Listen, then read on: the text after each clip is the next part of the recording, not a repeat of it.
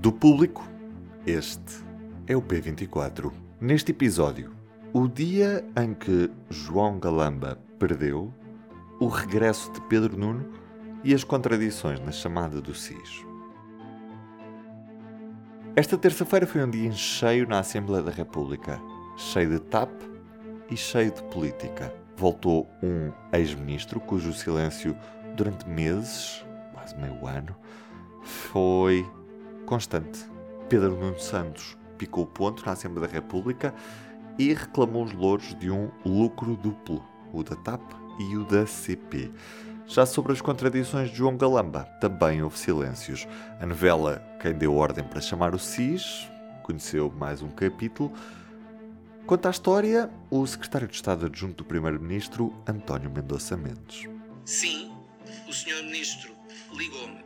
Sim, eu atendi a chamada ao senhor Ministro. Sim, o senhor Ministro relatou-me os acontecimentos do Ministério das Infraestruturas. Sim, o Sr. Ministro estava muito preocupado com a informação classificada que estava no computador e com as entidades a quem tal facto deveria ser reportado. Não. O reporte aos serviços de informação da República, ao Sistema de Informações da República, não decorreu nem nenhuma sugestão, nem nenhuma orientação, nem nenhuma indicação da minha parte nem da parte de nenhum membro do governo. Viva! Eu sou o Ruben Martins e hoje comigo a diretora adjunta Marta Moitinho Oliveira. Até porque, Marta, tivemos nesta terça-feira um dia bastante importante para avaliarmos a gestão política da TAP. Olha, embora isto seja tudo TAP, eu na verdade acho que isto foi tudo política até agora. Ou pelo menos aquilo que acabou por ter mais eco acabou por ser mais a dimensão política da questão. E eu acho que no caso de Pedro Nuno Santos, até a forma, uh, e não tanto o conteúdo, mas a forma também, mas já lá vamos depois ao conteúdo, acabou por ser também muito um statement político. Portanto, estamos a falar de uma pessoa que nós sabemos que tem aspirações a ser líder eh, do PS, que acabou por sair do governo com o escândalo da, da polémica indenização de Alexandre Reis, e, e, que regressou agora depois, eh, tantos meses depois, seis meses depois de estar em silêncio, não é? E, portanto, era expectável que, um, que ele tivesse muita coisa para dizer e apareceu um Pedro Santos que é sempre uma pessoa muito expansiva a falar, que faz um boneco muito interessante do ponto de vista da, da análise da comunicação política e que normalmente primeiro fala e depois pensa o que falou. E apareceu uma pessoa muito mais controlada, que sabia o que é que queria dizer, começou por dizer que estava, foi difícil para ele ter estado calado este tempo, que vamos ter tempo a falar, Portanto, dá um bocado a sensação que veio para ficar, uh, embora quando ele, se teve, quando ele se demitiu houve várias dúvidas se o, as aspirações políticas dele estariam comprometidas depois da, daquela saída por aquele motivo. Mas também não apareceu a, apontar o dedo a António Costa e ao governo? Não, não, e, e veio. Eu até digo mais isso porque ele comportou-se como um verdadeiro ex-ministro porque emitiu opiniões sobre uh, até questões que, uh, que não estavam ali na agenda, como por exemplo o aeroporto, acabou por uh, abordar um, bocadinho a questão do aeroporto, justificou porque é que não é incoerente, do ponto de vista dele, ter defendido uma, uma nacionalização da TAP e agora defender uma privatização da TAP. portanto, houve ali um cuidado de, corrigir, de aparecer numa forma mais formal, não nos podemos esquecer que ele saiu e que nós sabemos que ele saiu porque confirmou uma indenização por WhatsApp, que é um erro político grave, dá um, dá um ar de amadorismo porque foi uma confirmação informal, não é? De um meio informal, e hoje apareceu com um ar mais concentrado e a falar de assuntos uh, que, na verdade, até eram mais favoráveis, vai ser mais complicado para ele quando for à CPI, acho eu, porque ele hoje tinha, por exemplo, para dizer que não, foi, ele foi o ministro que pôs a etapa a dar lucros. Portanto, independentemente depois quais é que são as justificações para a empresa ter dado lucros. Mas pronto, ele tinha várias, uh, vários pontos hoje a favor dele e falou do facto de deixe ao sair uh, dando lucros à empresa, foi ele que a escolheu. Uh, portanto, ele hoje, hoje era um bocadinho mais simples, mas ainda assim, pronto, tanto na parte do boneco como na parte do conteúdo, digamos assim, era, foi mais favorável para ele. Também foi ouvido nesta terça-feira o secretário de Estado adjunto do Primeiro-Ministro, António Mendonça Mendes, que, que, de certa forma veio reavivar a polémica em torno de João Galamba. Mendonça Mendes diz que não foi ele que aconselhou o Ministro das Infraestruturas a chamar o SIS, ao contrário do que já se tinha ouvido antes da, da boca de Galamba.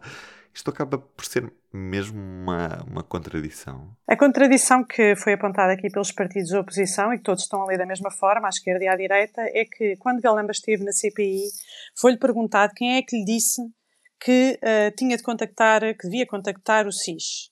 E ele respondeu: foi o secretário de Estado adjunto do Primeiro-Ministro. E hoje o que o secretário de Estado adjunto do Primeiro-Ministro disse foi que há uma diferença entre dizer para contactar e reportar que havia ali um risco de segurança em relação a alguns documentos. E, portanto, a diferença é aqui esta. Eu acho que há uma frase que resume muito bem esta diferença entre o que um disse e o que eu disse, e que foi dita há bocado por um, Eurico Brilhantias, o líder parlamentar do PS, em que, com esta escalada de uh, vários partidos a dizer que Galamba mentiu e que o Primeiro-Ministro tem que demitir Galamba até ao final da noite, Eurico Brilhantias veio dizer não há nenhum relacionamento entre a sugestão e a comunicação ao SIS. Isto é, é um bocado a história da CPI que tem acontecido, que é nós andamos sempre envolvidos em nuances das mesmas ideias. Por exemplo, no debate mensal que aconteceu com o Primeiro-Ministro há umas semanas atrás, ele também disse que tinha falado com o Presidente da República, mas não tinha informado. Isto é mais ou menos aquela frase que quase toda a gente entende, que é o fumei, mas não inalei.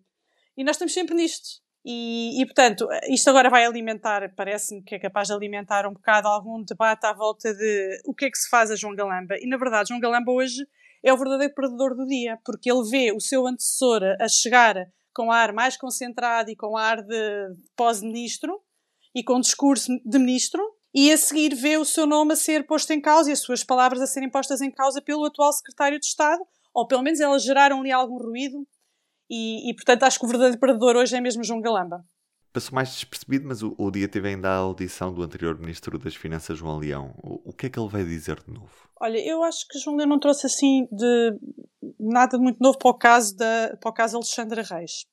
Porque ele veio dizer o mesmo que já tinha dito antes, que era que de facto as finanças não tinham sido informadas, que, uh, que estranha um pouco isso, que, que devia ser informado, a única coisa que eu registrei ali de verdadeiramente nova do ponto de vista político é há uma frase engraçada dele quando ele diz que dá a entender que a relação dele e a forma de trabalhar dele com o ex-ministro das Infraestruturas, Pedro Nuno Santos, que foi, corria muito bem.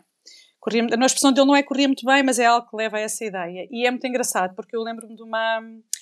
Se calhar ele agora acha isso, mas na altura houve uma, um caso muito interessante com a CP em que uh, soube-se que as finanças tinham travado algum dinheiro que a CP precisava e Pedro Santos estava um bocadinho a perder a paciência com as finanças, porque ele queria fazer coisas e as finanças não desbloqueavam verbas. E, e houve ali um momento de tensão entre João Leão e Pedro Nuno Santos no governo e hoje aquilo foi apresentado no âmbito do caso TAP, foi apresentado como sendo um, duas pessoas que trabalhavam muito bem uma com a outra e que não havia desintonia entre uma e a outra. Com certeza estaria a referir-se à construção do plano de reestruturação ou algo assim do género, mas pelos vistos não, não foi sempre assim em relação a todos os aspectos.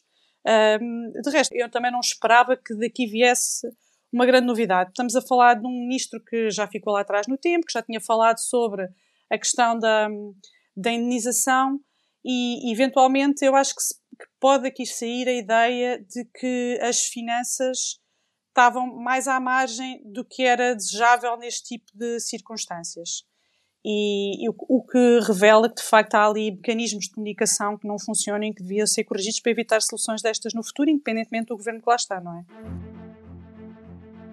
E nos destaques do dia no público, a Revolta dos Professores, 45 Rostos. É um trabalho multimédia que pode ver em público.pt com 45 histórias recolhidas na manifestação de Lisboa desta terça-feira, que simbolicamente assinalou o 6 de 6 de 2023, um paralelismo com a recuperação dos 6 anos, 6 meses e 23 dias de tempo de serviço exigido pelos professores. Ruben Martins, sons do canal Parlamento. Marta Moitinho Oliveira como convidada e Ana Marcos Maia como autora da música original. Está feita a ficha técnica do P24 até sexta-feira, porque amanhã é feriado. Tenham um bom descanso, se for o caso.